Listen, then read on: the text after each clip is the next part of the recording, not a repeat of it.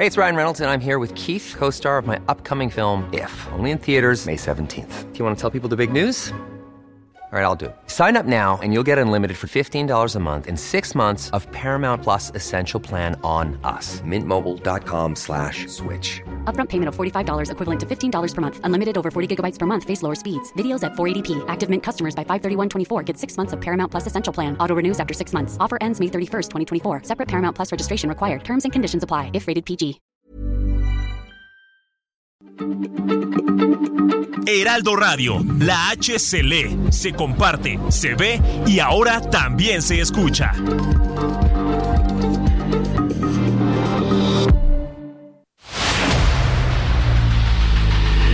El dedo en la llaga.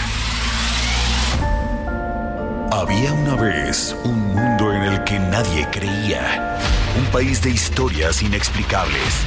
Una nación con personajes asombrosos. Santo Tomás tenía razón. Hay que ver para creer. El México increíble, las verdades que duelen, la voz de los que callan, el dedo en la llaga. Infórmate, diviértete, enójate y vuelve a empezar. El Heraldo Radio presenta El Dedo en la Llaga con Adriana Delgado.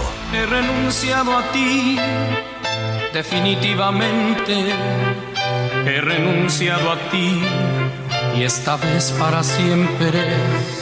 Te habrás fijado que no te busco, que pasa el tiempo y no voy por tu casa.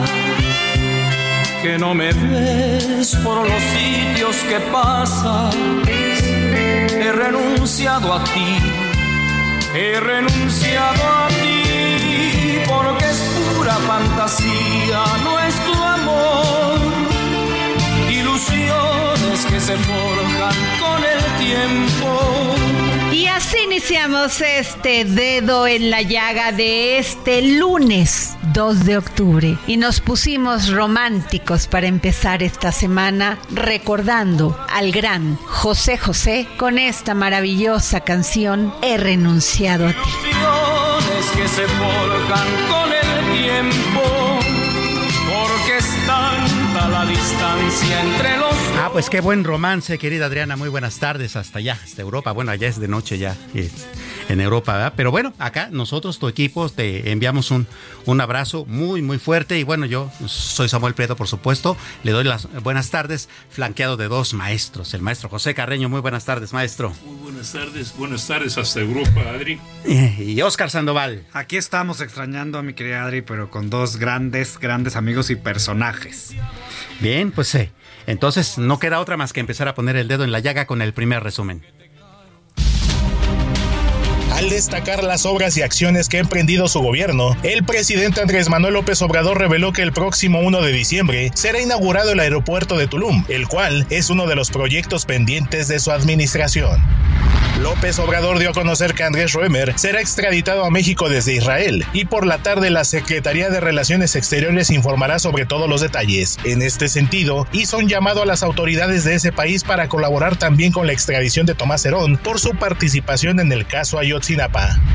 Cuestionado sobre los señalamientos que ligan a Omar García Harfuch con Genaro García Luna, el presidente López Obrador pidió que, si el exsecretario de Seguridad Ciudadana de la Ciudad de México es culpable de algo, se presenten las denuncias correspondientes.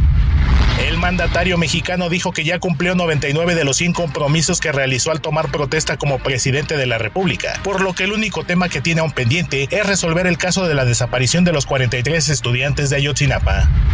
En el marco del 55 aniversario de la represión estudiantil por parte de las Fuerzas Armadas el 2 de octubre de 1968, el presidente Andrés Manuel López Obrador insistió que el ejército recibió órdenes de quien entonces era el comandante supremo, el presidente Gustavo Díaz Ordaz. Además, que hay elementos para sostener que quienes participaron en las acciones directas contra los jóvenes fueron elementos del Estado Mayor Presidencial. La sequía que este año afecta al 67% del territorio nacional en formas de moderada a extrema y es la más intensa desde 1957, ya derribó la producción de azúcar y de granos básicos como frijol y maíz, y también llevará a una baja en los rendimientos de las frutas y hortalizas. Así lo advirtió Juan Carlos Anaya, director del Grupo Consultor de Mercados Agrícolas. México y Estados Unidos afirmaron que a través del diálogo económico de alto nivel coordinan estrechamente la asistencia para el desarrollo económico con el fin de mitigar las causas fundamentales de la migración irregular en el norte de Centroamérica. La tarde de este domingo, poco más de 200 personas fueron desalojadas del Hospital Pediátrico de Tacubaya debido a un fuerte olor a gas. La fuga fue en la cocina del lugar. Luego de una revisión de autoridades, todo regresó a la normalidad sin que se registraran personas lesionadas. En San Cristóbal de las Casas Chiapas, un juez federal otorgó un amparo al pastor evangélico Esgas Alonso González, líder del movimiento Alas de Águila, en contra de una orden de aprehensión librada en su contra la semana pasada. Así informaron sus familiares. Dijeron que la orden de aprehensión en contra de Alonso González está relacionada con la quema de libros de texto gratuitos de la Secretaría de Educación Pública ocurrida el pasado 20 de agosto en la comunidad de San Antonio del Monte, en dicho municipio. Pues vaya que hay temas en donde poner el dedo en la llaga, ¿no? Uy. Uy. Sí. Empiézale, Samuel, empiézale, Sí. porque si Oiga, no. pues hay un cumpleaños. Ay, ay, El de ay. Morena, ¿no? Ay, ay, El de ay. Morena, que es un cumpleaños complicado de entender, ¿no? Bueno, considerando la fecha también es mucho más complicado. No sé, si- no sé si sea simbólico, pero es mucho más complicado. Porque en cierta forma Morena no se puede entender sin el movimiento estudiantil del 68. Sin duda. Que marcó un parteaguas en la vida política de, de- de- de- de- de México, en particular el movimiento el di- 2 de octubre como símbolo de, represión, de problemas. Ahora, ah, Morena evidentemente trató de vestirse o ha tratado de vestirse en alguna forma con la pues co- con, con la representación de lo que de, de todo eso pero Por la herencia de fecha, izquierda, al parecer, ¿no? pues tratar de presentarse como, como, como, como el heredero de la izquierda. El único problema es que a estas alturas del partido yo ya no sé qué es la izquierda y la derecha en este mundo. Si es que todavía existen. No, no, don Pepe, nadie sabe y eso confunde mucho al electorado y confunde mucho a las nuevas generaciones, ¿no? Que no necesariamente tienen la sensibilidad sobre el 2 de octubre y pues tampoco la sensibilidad sobre lo que nos ha llevado a este país, pues a los procesos democráticos que hemos enfrentado, que llevó justamente a Morena al su doceavo aniversario, o sea, adolescente será, este, con, Chamacos, pues, un Mira, poder. Pues sí, porque todavía le falta madurar y crecer y llegar a ser partido, ¿no? Claro. Así está el punto. Vamos a preguntarle a Elia Castillo, reportera del Heraldo Media Group, cómo va la celebración, Elia. Muy buenas tardes. Elia, y creo que se quedó acá en, en lo que es la partida de pastel Eh, Yo o te iba la a decir que, que de alguna otra cuestión, las ¿verdad? velitas o algo porque del doceavo aniversario de Morena, mi querido Samuel. Sí, eh, ah, sí, y en efecto, eh, los mismos representantes del partido eh, hablaron mucho justamente de esta herencia, ¿no? Elia, buenas tardes. Ah, tenemos ahí un problema técnico con, con la línea telefónica, pero sí, en efecto, eh, en los discursos, digo que estuvimos más o menos monitoreando, pues sí, hablaban justamente de esta herencia del movimiento del 68 y de, y, pues de toda esta eh, trayectoria que trajo hasta, hasta que hubiera un, un, representante, al parecer, de izquierda en el poder, ¿no? Pero es que es, eh, bueno, ok, al, margen de que ellos se autodefinan como de izquierda, que es, que es importante per se, suena un poco 60, 70, 80 incluso, pero ya no más. El, el problema está en que ah, de cuál de las izquierdas que estuvo en que se representaron en el movimiento estudiantil se puede auto- autodefinir como heredera directa de es una, una herencia muy complicada. Es decir, no hay ahí, eh, digamos, la izquierda tradicional, incluyendo el Partido Comunista, tuvo una, una influencia limitada. En, la- en el movimiento del 68, más limitada de lo que muchos piensan. El, ah, los, los movimientos marginales ¿El de PT? El- no, el PT ni siquiera, quizá- no, no estoy seguro de que existiera en aquel momento siquiera. Que No, también quiso eh, agarrar, ¿no? Por Empezó ahí. como un partido regional en, en- en la zona de Zacatecas y eso, pero vamos, eh, Pero- incluso su símbolo de estrella roja de cinco picos más bien habla de maoísmo, ¿no? Y de, Ma- y de bueno, una, una se- de- de lo que se corriente hablaba, ¿no? diferente. Se, se hablaba de que tenía tuvo vínculos en su momento con, ah, con, con, con, con Salinas de Gortari, no el presidente, sino su hermano. Así es. Con Raúl Salinas de Gortari.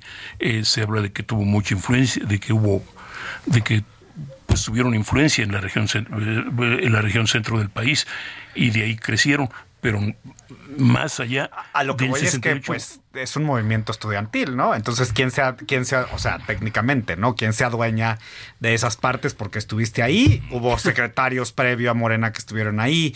O sea, es un tema complejo, ¿no? Fueron militantes, eh, fueron militantes, y perdón, tal vez militantes de base, esto es, yo no recuerdo, no, no, no veo o tal vez a mí la memoria ya me falla, mi provecta edad. Imposible, don Pepe. Pero yo no veo que haya un, este, un, dirigente del 68 metido directamente a un nivel importante en política nacional.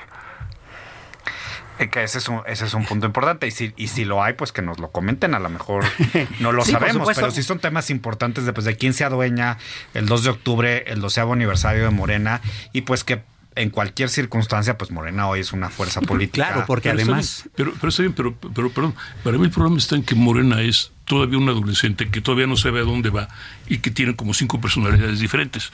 Así es. Entonces, ¿qué va a pasar ahí? Sí, por supuesto, porque además, si hablamos de historia, vamos, hasta el partido que en ese entonces estaba en el gobierno se definía como de centro izquierda, ¿no? Veníamos de un cardenismo que era absolutamente bueno, socialista. Lo estamos viendo ahora, es, es, la política que está aplicando actualmente. Eh, era de la internacional socialista y participaban de manera muy activa, o sea... Eh, pues como muy bien decía don Pepe, es Estamos ahí confundidos en el espectro. sí, por supuesto. Bueno, pues así las cosas este con el cumpleaños número 12 de Morena y el 55, ¿no? Del movimiento, bueno, por lo menos de aquella matanza del 2 de octubre. ¿Verdad?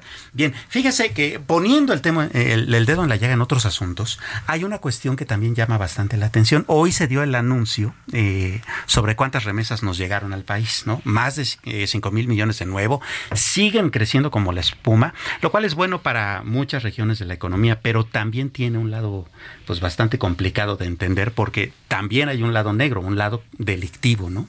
No per se en las remesas, pero sí en el dinero que se mueve en torno a ello. Eh, ¿Qué les parece si nos comunicamos con Verónica Reynolds? Ella es reportera, por supuesto periodista eh, de banca y economía del Heraldo de México. ¿Cómo estás, Verónica? Buenas tardes. Buenas tardes, Pues sí, efectivamente, como tú comentas, el día de hoy Banco de México dio a conocer las, el monto de, las, de las remesas y esto es que tan solo en el mes de agosto ingresaron al país 5.563 millones de dólares por remesas, esto es marcando un máximo histórico para un mes igual y sumando 40 meses consecutivos con crecimiento. Respecto a enero-agosto, las remesas ascendieron a 41.459 millones de dólares, lo que implica un crecimiento de 9.3% anual. Pero me voy al caso específico de las remesas mensuales. Estas, si bien crecieron en el mes 8.6% anual, disminuyeron respecto a julio previo en 1.56%. Y si bien el flujo aún es importante, estamos viendo un máximo histórico en este mes de agosto, pues hay un problema ahí. Las familias durante el mes recibieron 403 dólares. Esto es 6 dólares menos respecto a julio, pero además no solamente eso, sino también se suma el problema de la inflación y la apreciación del peso frente al dólar eh, que se ha estado observando durante los últimos meses, especialmente, eh, ah, bueno, ya eh, terminando en agosto, ya que en este septiembre ya estamos viendo una apreciación más bien del dólar, pero bueno, en agosto esto significó que las familias mexicanas que reciben estos recursos por parte de sus familiares, especialmente desde Estados Unidos, disminuyeran 12.6%. Esto es que, pues bueno, por los dólares que están recibiendo estas familias, pues cada vez les alcanza para menos, ¿no? Claro. Eh, efectivamente. dime, dime, Samuel, perdón. Verónica, eh, las cifras están interesantes tanto por el, eh, la llegada como por el poder adquisitivo. Sin embargo, también hay una cifra que nos gustaría llamar la atención. Y es que Buena parte de esas remesas, por lo menos las que llegan al sur del país, está más que estudiado, particularmente en la zona de Tapachula, por ejemplo, eh, las reciben los mismos migrantes y las reciben de sus mismos familiares, pues para poder hacer el viaje. ¿no? Está acreditado, por ejemplo, que en la ciudad de Tapachula hay el mismo número de filas e igualmente largas en las zonas en donde están los funcionarios de migración, pero también en donde se reciben las remesas. El gran problema está en que a nivel nacional también las denuncias este, por el, lavado de dinero que puede ocasionar ese tráfico ilegal de migrantes que está en manos del crimen organizado ha aumentado más de 900%, ¿no? Efectivamente, y esto lo que está pasando es que justamente como dice, se debe a esta, llamémosle transportación, de los recursos en efectivo. O sea, son recursos que no están pasando por el sistema financiero. Si bien ningún sistema es, eh, pues digamos que no está exento de, de, algún problema o de algún hackeo o de alguna violación o de alguna ilegalidad, es mucho más complicado cuando se hace a través del sistema financiero, ¿no? Pero cuando las envías en efectivo, como se hacía muchísimo antes y que ahora está retomando, pues lo que se da es justamente esto, o sea, ahora sí que eh, sucesos de ilegalidad o actos de ilegalidad, como es justamente el lavado de dinero. Aunque si uno le pregunta a las autoridades, pues la verdad es que ellos lo niegan, ¿no? Aún cuando lo preguntas justamente a los participantes del sistema financiero, pues también te dicen lo mismo, ¿no? Que esto no puede dar. Remesas son única y exclusivamente para el apoyo eh, de las necesidades especialmente básicas, pues de las familias que lo reciben, ¿no? Y que el dinero se queda aquí. Pues sí, eh, bueno, ese es un problema porque estamos hablando también de una ilegalidad bastante grande, ¿no? Estamos hablando... Efectivamente. Verónica... Sí, que mientras de verdad no se tome o no se, mm, no se ponga en el radar de manera oficial, pues la verdad es que va a ser como muy complicado poderlo atacar, ¿no? Pero, lo que no reconoces, pues no lo, Verónica, Verónica, disculpe, pero al mismo tiempo, por lo que yo he leído, por lo que yo he visto, eh, por un lado en los Estados Unidos ha habido señalamientos respecto a ese problema que en México se niegan.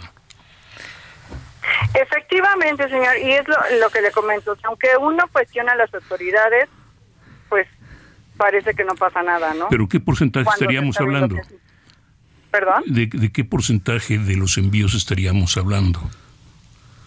Como ah. son envíos que, que justamente no em, no se tienen como por el sistema financiero, no se tiene, no, no hay una no hay una contabilidad o un porcentaje que exacto, pero hay estimaciones. Exactamente, o sea, es como como cifras alegres, ¿no? O sea, pudieran decirnos un 10%, un 5%, pero pues la verdad es que no hay una cifra relativamente cercana a lo que pudiera ser la realidad, ¿no?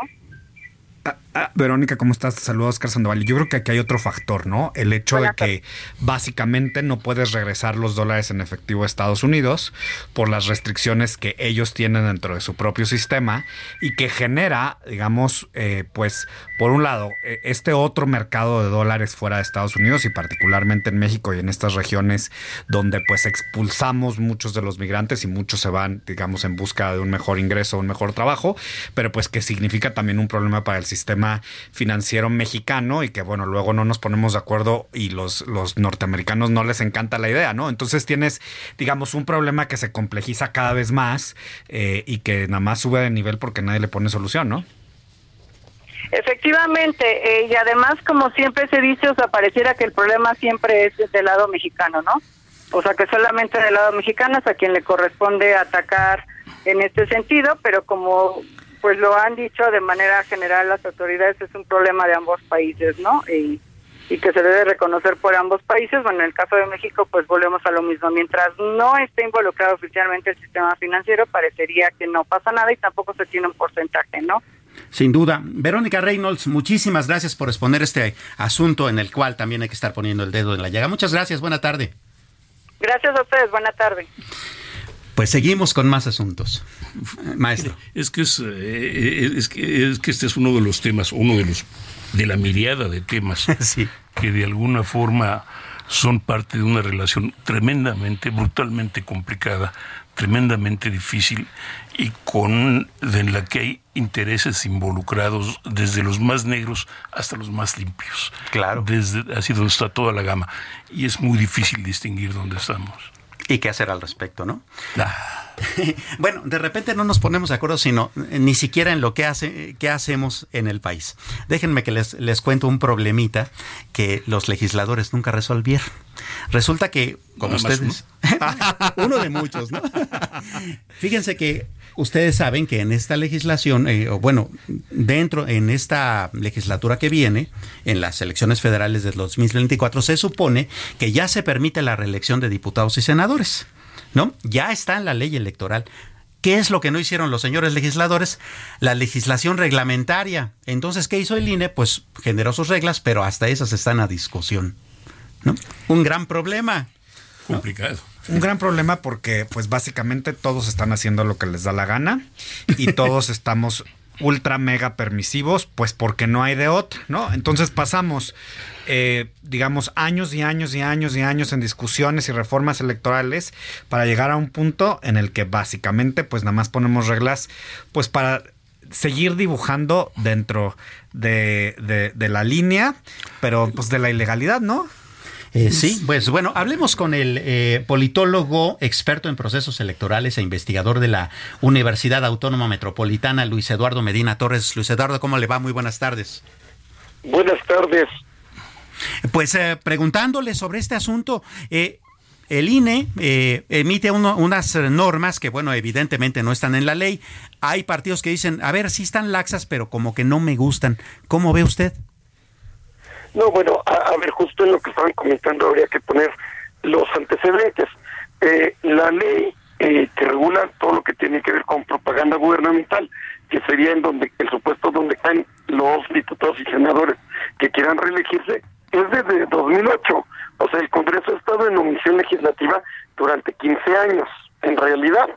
Eh, en, en 2014 se hizo una reforma que permite efectivamente la reelección. De hecho, ya hubo para el caso de los diputados en 2021. No es esta la primera ocasión que va a aplicar, si es la primera ocasión que va a aplicar para los senadores. Así es. Y justo por lo de 2021, ya en aquel entonces se tuvo que hacer un acuerdo sobre este asunto para pues poder regular todo, todo este tipo de cuestiones que tienen que ver con las posibilidades de la reelección, ¿no? En, realidad, esta no es la primera vez que se hace en el eh, eh, para la elección del 21. El acuerdo es el 517 de 2020. Eh, este es un acuerdo eh, que el nuevo, el de, el de esta ocasión, que tiene cosas bien y otras no también.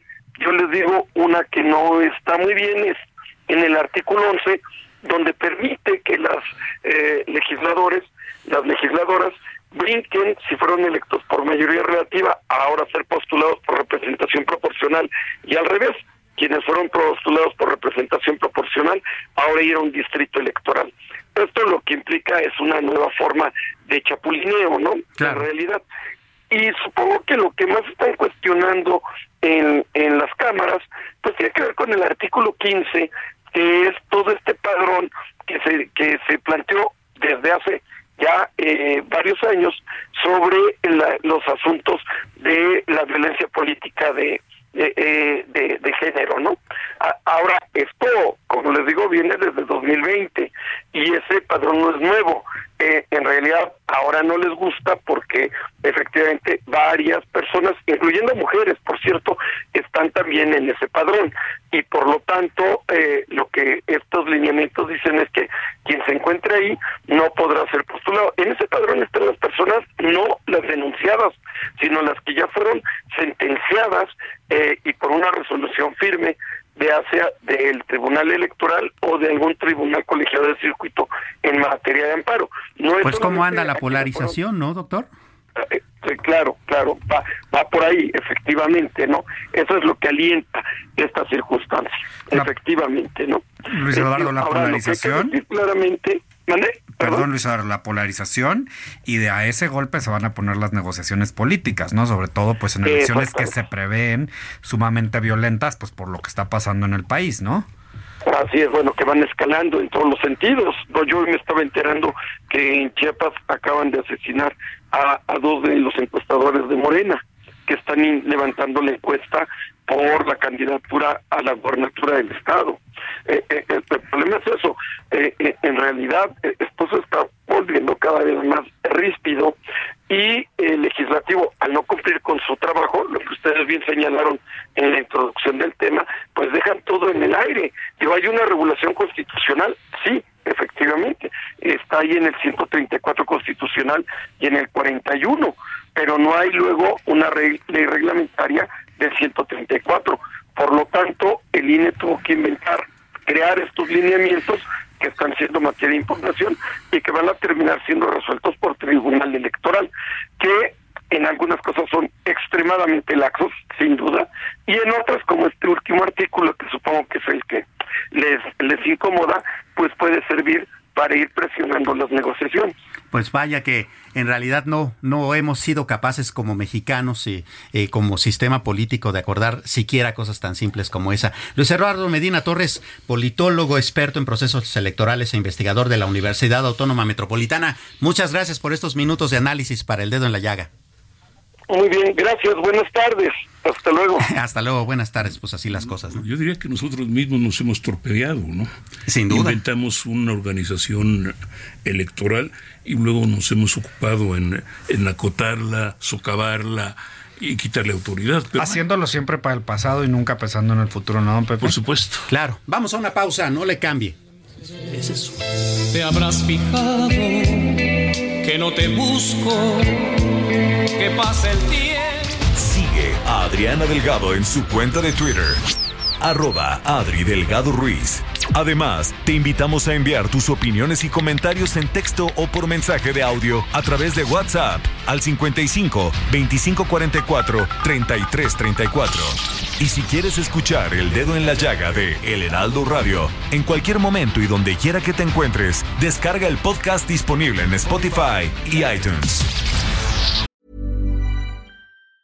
Hey, it's Ryan Reynolds, and I'm here with Keith, co star of my upcoming film, If, only in theaters, May 17th. Do you want to tell people the big news?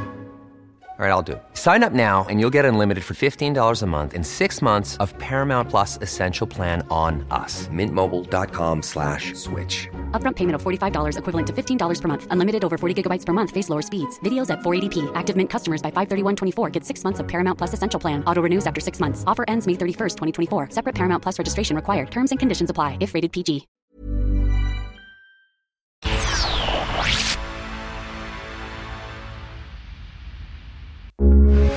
Heraldo Radio, con la H que sí suena y ahora también se escucha.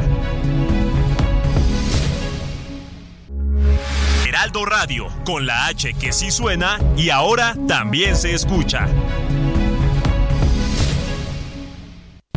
Sigue a Adriana Delgado en su cuenta de Twitter en arroba Adri Delgado Ruiz. Y envíanos tus comentarios vía WhatsApp al 55 25 44 33 34 o 55 25 02 21 04.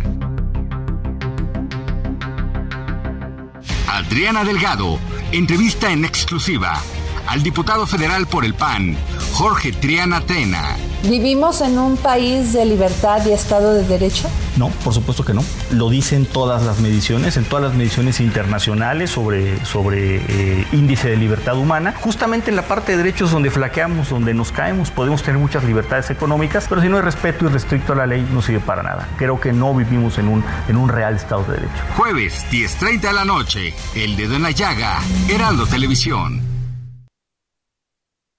Pues ya estamos de regreso aquí en El Dedo en la Llaga. Eh, y estamos muy pendientes de lo que sucede en las calles, ¿no? Hay que acordarnos que hoy es un día, pues, complicado, tanto para la memoria como para el tráfico de la capital mexicana, ¿no? Así es de que vamos con Fernanda García, reportera del Heraldo de Media Group, para ver cómo va el asunto en las calles de la Ciudad de México a propósito de la marcha del 2 de octubre. Fernanda, ¿cómo estás? Muy bien, Samuel. Eh, un saludo a ti y a tu auditorio. Te cuento que hoy se cumplen 55 años de aquel trágico suceso de la matanza estudiantil aquí en Tlatelolco en 1968 y como cada año miles de estudiantes se reunirán para marchar de la Plaza de las Tres Culturas al Zócalo Capitanilo, Capitanil, Capitalino. A esta marcha se espera que participen estudiantes de diversos planteles como eh, estudiantes de la UNAM y del Politécnico. También hay estudiantes de la UAM y de la Universidad Autónoma de la Ciudad de México. Fue a través de las redes sociales del Comité 68 Pro Libertades Democráticas que se anunció que la salida de los contingentes está programada para las 4 de la tarde. Se tiene previsto que la ruta que tomarán los contingentes, sindicatos y demás organizaciones sea la siguiente.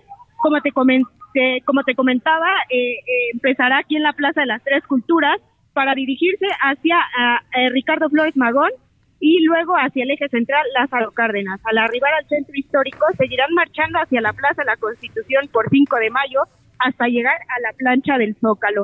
Te cuento que hace unos momentos eh, se registró en, en, la estación Tlatelolco eh, un grupo de estudiantes que venían en caravana del, Polite del Politécnico Nacional. Ahí se encontraban esperando a sus demás compañeros y, y ahí se encontraban este, gritando algunas consignas y este y, y hasta el momento ahorita ya llegaron.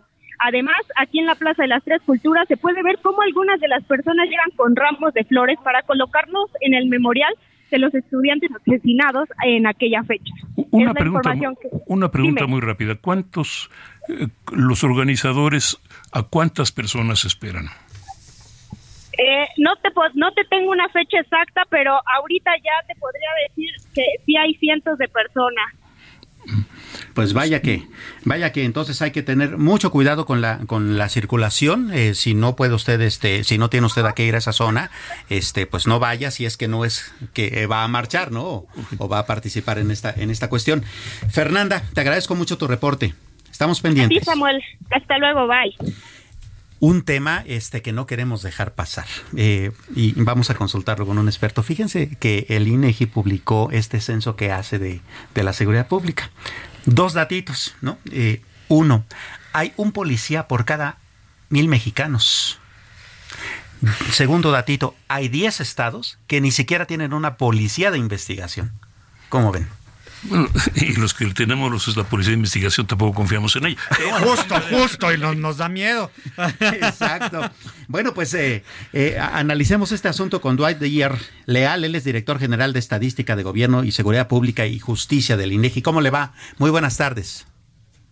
Ah, tenemos ahí un asuntito. Tenemos un asuntito Sí, ahí con es la un línea. problema bien interesante. Yo creo que los mexicanos tenemos casi patológicamente una desconfianza hacia la policía. Eh, bien ganada, por cierto, ¿no? Yo diría Pues que mira, sí, pero bien ganada en una parte y por otra, pues sí hay gente muy, muy, pues muy honesta. Lo que pasa es que, pues, no tienes, no tienes referencia, ¿no? O sea, vives en un lugar en donde si te paran, pues muy posiblemente es para una mordida, no necesariamente para verificar, te verifican y tienes miedo de que te vayan a poner algo, este, te asaltan o te, te sucede algo y no denuncias porque sale peor. Entonces, pues es una cadena de, de fatalidades. Total. Total, absolutamente, porque es, como dice, el problema es que la, la desconfianza en las autoridades implica no denuncias, las no denuncias implican impunidad, la impunidad implica más delitos, etcétera, etcétera, y un círculo vicioso brutal. Claro, eh, eso también eh, es una de las muchas explicaciones que tiene justamente este factor de la impunidad, ¿no? Y la realidad es que el INEGI está haciendo un extraordinario trabajo en términos de facilitarnos datos económicos y en este caso de seguridad que te dicen claramente dónde está el problema. El reto, mi Samuel y don Pepe, es que cómo hacemos con ello. Así que mejor nos platiquen. En la Claro. política. Bien, pues doctor Dwight Dier Leal, director general de Estadísticas de Gobierno, Seguridad Pública y Justicia del INEGI, ¿cómo está? ¿Qué tal, Samuel? Muy bien, muchas gracias. Pues, eh, audiencia. Pues ah, eh, sorprendidos con estos datos, porque bueno, también explican un poco el por qué tenemos un atraso tan fuerte en cuanto a, a- a seguridad pública en este país. Eh, sí, sí, tenemos eh, datos nuevos eh, que responden al Censo Nacional de Seguridad Pública Estatal del 2022. Hay que tomar aquí en cuenta que esto se refiere no a las fuerzas de seguridad pública federales, simplemente a las de los estados. Que son las más numerosas, por cierto, y las más próximas a la tarea de cuidar a la población, ¿no? Las, con las que tienen contacto Eh, directo. Pues además hay que considerar a las municipales, digamos, cada una cumple con una función particular, en este caso estamos hablando de las eh, policías estatales. Eh, bien, maestro, eh, eh, ah, ¿cómo es que se da este asunto de que hay, hay estados, por ejemplo, que ni siquiera tienen una policía investigadora cuando pues en todos los estados se cometen delitos, ¿no? O, esta densidad eh, de población con respecto a, cuánta gente le toca vigilar un policía. Es un problema de crisis. Mira, eh, aquí hay que distinguir entre las funciones de una policía que hace seguridad pública, es decir, que está atenta a que eh, los delitos que se cometen, digamos, ya sea en la vía pública o así, y una policía investigadora, que una policía investigadora tiene más funciones, precisamente investigación, y son eh, policías adscritos a otras instancias de gobierno, no necesariamente a los poderes ejecutivos. Ahora, sobre el personal de las instituciones de seguridad pública estatales, pues tenemos una gran variedad. Tenemos ocho entidades que tienen más de 7.000 personas adscritas, como pueden ser obviamente la Ciudad de México, que tiene el mayor número, con 95.000, o el Estado de México, con 20.000. y estados como Nuevo León, Guerrero, Oaxaca, o Chiapas, o Tabasco. Y por el, en el otro extremo tenemos a entidades que tienen pues relativamente pocas eh, personas en seguridad pública estatal, entre 600 o 1500. Ejemplos son los estados de la frontera norte como Sonora, Chihuahua, Coahuila o Quintana Roo o Nayarit. y bueno, pues sí, hay una enorme variedad. Eh, y esto pues también se ve reflejado en el número de personas por cada 100.000 habitantes o por cada mil habitantes, perdón. Y en ese sentido la Ciudad de México pues tiene el mayor número de, de policías preventivos por mil habitantes con 3.7, cuando el promedio nacional es de 0.9. Y bueno, pues entre medias tenemos eh, pues entidades, por ejemplo, como Nuevo León, que tiene uno, un policía por cada mil habitantes, o estados, otros estados grandes en población, como Puebla, que tiene punto seis, o por ejemplo Jalisco, que tiene punto tres. De manera que pues sí, hay mucha variedad. Pues vaya que son eh, números para la reflexión y para el diseño de políticas públicas que esperemos sean más eficaces. Doctor Dwight eh, Díaz Leal, director general de Estadísticas de Gobierno, Seguridad Pública y Justicia del INEGI, muchísimas gracias. Al contrario, gracias a, ti. Eh, muy buenas tardes. Bueno, eh, por cierto, eh, estamos estamos de fiesta acá en el Heraldo. estamos, estamos ampliando nuestra cobertura. Eso. estamos llegando al altiplano con Heraldo Radio Altiplano con cobertura en Tlaxcala y Puebla por el 96.5 de frecuencia modular. Un saludo. Un saludo por allá y enhorabuena y que siga creyendo, eh, creyendo y creciendo. Y creciendo. El Heraldo Media Group, creyendo en México como lo hace y lo hace muy bien. Sin duda alguna. Excelente. ¿Qué son los BRICS, querido Oscar? Ay, ay, ay, nos metemos a un tema que a don Pepe y a mí nos emociona mucho. Fíjate que eh, quiero empezar este tema de los BRICS con dos puntos muy importantes. El primero es que, digamos, hubo una tendencia recientemente que se hablaba de la desglobalización, cosa que don Pepe es imposible que pase, pues porque es un mundo globalizado, ¿no? Y a pesar de que los de, la Tierra plana quieran insistir que no, pues es un mundo globalizado. Eh, lo que sí está sucediendo es una cosa que particularmente yo me he obsesionado en llamarle regioglobalización. Y regioglobalización que no significa solamente como la sucede. de Monterrey cómo está la asunto? No, no, déjate esa. déjate la de nuestros amigos regios. No significa solamente que estés dentro de una misma región del continente como sucede en Norteamérica, sino que diferentes regiones que encuentran, que tienen puntos de encuentro relevantes, se van uniendo. Y así, por ahí del 2009, si no me equivoco, en Pepe, surgen pues los BRICS que hacen referencia a Brasil, a Rusia, a India, China y posteriormente a Sudáfrica. Don Pepe, por favor. Correcto. Es, eh, de, hecho, los BRICS en ese sentido son el, acrónimo es un invento de un de, un eh, ¿cómo se llama? de un especialista creo que de, una empresa americana no me acuerdo cuál pero de una empresa financiera americana importante como los países en desarrollo con más posibilidades de destacar en los años posteriores, que ha sido cierto. Rumbo ¿En algún, 2050. ¿En algún momento le van a ganar al G20? Pues mira, no sé al G20 en qué tan rápido, pero sí sé que al G7 ya, ya pasó de largo. Eh, y en la proyección hacia el 2050, pues es por encima de eso, porque hay un factor aquí fundamental, ¿no? Y que se llama el mercado interno de los países, ¿no? Entonces, que muchas veces las economías, las grandes economías que llegaron a este poderío olvidaron, ¿no? Sobre todo las europeas, ¿no? Que se les olvidó que pues que había que tener también a los consumidores dentro de sus propias fronteras y a estos países pues al contrario, ¿no? Si tú ves lo que significa el mercado dentro de ellos, pues es muy importante, pero esto nos hila a otro punto que me parece por demás relevante, ¿no? Uno es que ya se, se están sumando otros países con lo que pues el producto interno bruto de los BRICS comparativo al G7 y al G20 pues entra en, en una competencia muy importante. estamos hablando de Arabia Saudita y de Argentina, o sea, no son países chiquitos ¿no? Pero, pero acuérdense, estamos hablando de la segunda economía del mundo, China. Estamos hablando de una economía que, como la India, se espera que sea la tercera del mundo en unos 15 años, más o menos, después, después de la India, después de Estados Unidos y China. Estamos hablando de un mercado de China 1.300 millones de habitantes, la India 1.400 millones de habitantes.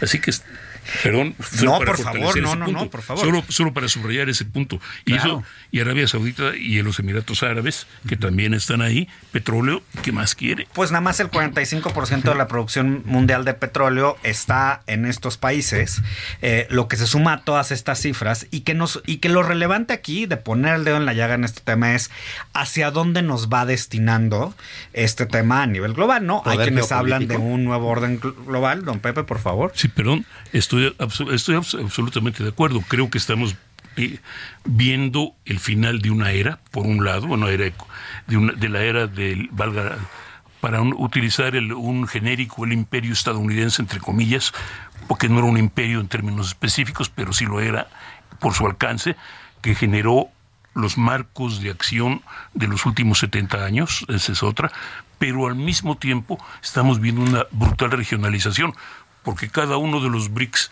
considera que tiene derecho a una esfera de acción importante. Rusia, para empezar, es decir, una- Ucrania es un ejemplo de lo que estamos viendo, esto es, se consideran amenazados en sus intereses y se lanzaron militarmente contra Ucrania. China tiene, ah, por su parte, un desarrollo importante de, el, ah, el- llaman, la ruta y, ah, la faja, eh, esta, la, la ruta de la seda, la seda, sí. y que tratan de y que tratan de llevar alrededor del mundo. Y de hecho, lo están llevando, también, al- de este hecho, lo están llevando alrededor del mundo.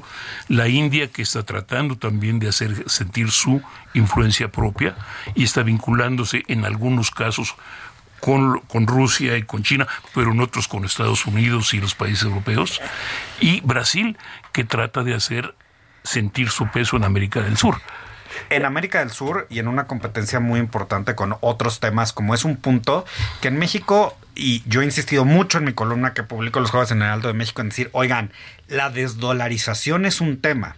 Y no solamente con factor, porque sí, sí es muy complejo y la economía está demasiado dolarizada, sí, sí, sí, pero el hecho de que Brasil e India y Brasil y China estén comerciando en sus propias monedas, el hecho de que los BRICS tengan su propio nuevo banco de desarrollo y su foco esté en decir vamos a quitarle la resiliencia al dólar. Y sí es cierto que nuestras monedas no pueden solas, pero es que ahora es una situación multipolar. Don Eh, perdón, Pepe. no, adelante, porque yo, te- yo tengo una, una pregunta que, es Échale, importante. Hay ahora también un concepto nuevo, bueno, no tan nuevo, que se llama, está la geopolítica, pero está también la geoeconomía. Entonces, Claro, yo la junto a la geoeconomía política. son, no, hay, eh, juntas, pero van, pero son distintas Claro, al claro. mismo tiempo. ¿no? Esto es eh, la, la economía, por un lado, como un arma efectiva, o eh, co- como han usado los países desarrollados a, a lo largo de los, sobre todo de los últimos años, pero también la economía, la, la economía como factor geográfico, esto es, países como México, en donde tienen que ubicarse. Tenemos una frontera de 3.000 kilómetros con, con uno de los países, tenemos una economía íntimamente ligada, una sociedad íntimamente vinculada, entonces estamos en un problema bien complicado. Es, Como entre la Y hay y la que- pared, ¿no? Justamente por eso. Y hay que sumarle a ese factor que muy bien pone el dedo en la llaga don Pepe, con su sabiduría del tema y sobre todo Estados Unidos, que es que Estados Unidos tiene tantos problemas internos que va en contra de su mayor, de lo que nos vendía al mundo, que era el tema de las libertades que en realidad hay un desbalance también ideológico en donde a México, ciertamente por donde nos ubicamos, pues y sobre todo en este momento de la relocalización para los para el resto del mundo, nearshoring, sobre todo para los países que nos estamos beneficiando de que se acerque a nosotros, que son dos conceptos distintos y vistas vistos de manera muy distinta entre los tres países de Norteamérica, pues nos pone sobre el dedo en la llaga otro punto que es fundamental, que explica mucho de por qué no entendemos qué está pasando con la economía. Pero eh, es que, es bueno, para empezar, creo que habría que señalar que siendo un país tan cercano a los Estados Unidos, no conocemos realmente, no entendemos realmente todo lo que está pasando en Estados Unidos a pesar de todo. Así no nos interesa, no, no hay, no hay en México un instituto de estudios de Estados Unidos. Y me voy a poner a, me voy a Así poner a poner otro tema porque está relacionado con eso, Pepe. Eh, ni siquiera nosotros nosotros creemos que los conocemos porque antes No, íbamos nada. al shopping mall, No, pero nada. no los conocemos nada y basta abrir los diarios de Estados Unidos y Canadá para saber que no hablan de nosotros o hablan de las cosas que no queremos hablar nosotros y nosotros estamos aquí hable y hable de las maravillas. Bueno, y si es así, de Estados Unidos ya nos imaginamos del mundo. Yo les preguntaría una provocación. Échale. Y es, a ver, eh, en, un momento, y por idea de Estados Unidos entiendo, eh, se creó el euro, ¿no? ¿Los BRICS generarían en algún momento una moneda de bloque para competir con el dólar? Eh, vamos a ver, se ha expuesto aquí, se ha puesto aquí sobre la mesa el tema de que los países están tratando de, de, de, comerciar en sus propias monedas, que suena muy bien, excepto que habría que ver cuál es el valor que le dan a sus propias monedas. Al margen de eso, estaría, yo diría que estaría el problema de cuál la moneda teórica que podría imponerse ahí sería el, el Reino la moneda china, es la economía más poderosa y de lejos pero pues considerando que los países árabes, Arabia Saudita, los Emiratos Árabes, tienen reservas en dólares por miles de millones de dólares, el asunto está más complicado. Y los rusos no estoy seguro de que acepten muy ah, generosamente, y menos los hindúes, los indios, que vayan a aceptar así alegremente el, el con tanta alegría. Así que no sé. Más todos esos dólares que están debajo del colchón o que tienes un guardadito por ahí en un cajón que, que parecen poco, pero que también representan mucho porque representan un humor social, ¿no? Entonces, pues yo creo que lo que están tratando de impulsar desde los BRICS es esta multipolaridad de las monedas que se vuelve muy compleja, pues porque sí, ciertamente suena muy bien en la teoría, pero pues ya ven lo que está pasando ahorita en Argentina, ¿no? O sea, eh, el absurdo del liberalismo con el absurdo del, socialismo mal enfocado, ¿no, Pepe? Pues mire, estamos hablando de un país que lleva 70 años en crisis. literalmente... cinco tipos de cambio. Y, ahorita, y peor todavía, es decir, si, consulta la historia, el, eh, creo que el Fondo Monetario Internacional empezó a funcionar en el 56, algo así, y para el 57 Argentina y el fondo ya estaban peleándose. O sea, y, ahora este nuevo banco este de desarrollo dice que no va a pedir este garantías para los préstamos, pues lo que claramente este a doña va a ser donaciones. Va a ser donaciones y entonces pues ves por también por dónde va eh, digamos, la guía de los BRICS, ¿no? Es decir, la, el, el, origen y el destino que tiene esa historia. Lo, cual yo supongo que también presenta retos con respecto a la estabilidad, ¿no? A ver, préstale a Argentina, ¿no?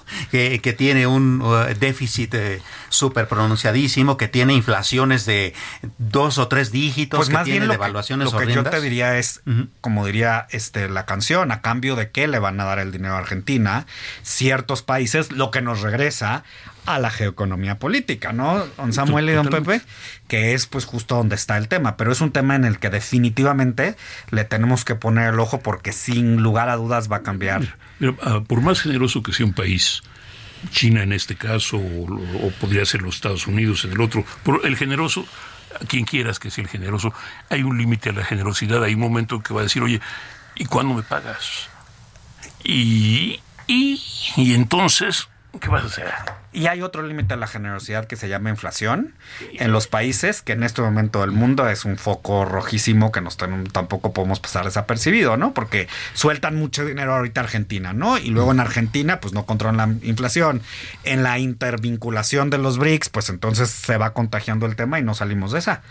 Eh, y va a llegar un momento entonces en que las economías más débiles de ese bloque terminen de alguna manera hipotecadas, ¿no? Este, pues como pasa en la Unión Europea. De hecho, ya, de hecho ya lo están, ¿no? De, hecho, ya lo están. Esto es, eh, Argentina ingresó a los BRICS por, uh, por intermediación o por, se puede decir por intermediación del Brasil, pero Brasil decidió que no quería atar su moneda a la moneda a la, moneda argentina, que hubo una propuesta del general del del presidente Fernández en su momento. Es decir, es decir no, no es tan simple, no es, es muy complicado y el banco el Banco de Desarrollo de, de los BRICS está financiado sobre todo por, por China en este momento. Es correcto. Y además conlleva también una serie de, educación y de formación de líderes eh, que en su momento España, por ejemplo, trató de hacer en términos de la Unión Europea con Latinoamérica, pero que pues simplemente la realidad de Latinoamérica pues los comió sobre lo que estaba sucediendo y pues aquí vamos ahora en los BRICS, ¿no? Entonces, ¿qué es lo más importante de esto desde mi punto de vista? Uno, el tema de que pues está creciendo ese bloque, que ese bloque además tiene ciertas características que no podemos dejar dejar de lado. Dos, que sí van a dar la batalla porque sus monedas y el intercambio no sean necesariamente en dólares americanos, lo que tiene un impacto en el tipo de cambio a nivel global. Y tres, pues esta configuración de países que no necesariamente están de acuerdo ideológicamente, pero que sí están de acuerdo en los billetes, entonces ahí es donde la puerca torce el rabo, ¿no? Claro, la resistencia de Estados Unidos. Mira, los Estados Unidos están, vamos, habría que poner dos cosas. Uno, lo que señalaba, lo que ya señalaba, es la crisis interna de Estados Unidos. Hay estamos, estamos viendo una crisis política. Un politólogo amigo mío, Bill Schneider, decía que los Estados Unidos ya son un país ingobernable. Es decir, ahí eh, literalmente está prácticamente en dos mitades. por lo menos el Congreso está en dos mitades casi idénticas que impiden gobernar. Eh, los estados, poderes estatales están también, eh, literalmente hay alrededor de 26, 27 estados republicanos, veintitantos estados demócratas, incluyendo dos de los más de los más poblados como California y Nueva York, con lo cual también tiene un peso específico y también se estorban los unos a los otros. Así que es, es, un sistema político que está trabado. Ahora, dicho eso, eh, teóricamente la economía es lo que los une pero ¿qué van a hacer con esa economía si no pueden finalmente tomar decisiones rápidas? Es una... Y un déficit brutal. Y un déficit brutal, es una complicación. Ahora, la otra cara de la moneda. Esto es, China eh, aparentemente está en problemas serios económicamente. Una de sus empresas, de las que fueran empresas uh, estandarte, que es una empresa de bienes raíces gigantesca, eh, parece estar a punto de la quiebra, 300 mil millones de dólares, ¿quién lo, quién lo va a levantar? Eh, etcétera. Entonces está, el mundo no está fácil. Ay, ay, ay. No está fácil. Pues don Pepe Carreño, Oscar Sandoval, Samuel Prieto, a nombre de Adriana Delgado, le agradecemos mucho el favor de su atención. Que tenga muy buena tarde y muy buen provecho. Te habrás fijado que no te busco que pasa el tiempo y no voy por tu casa, que no me ves por los sitios que pasas, he renunciado a ti. El Heraldo Radio presentó El Dedo en la Llaga con Adriana Delgado.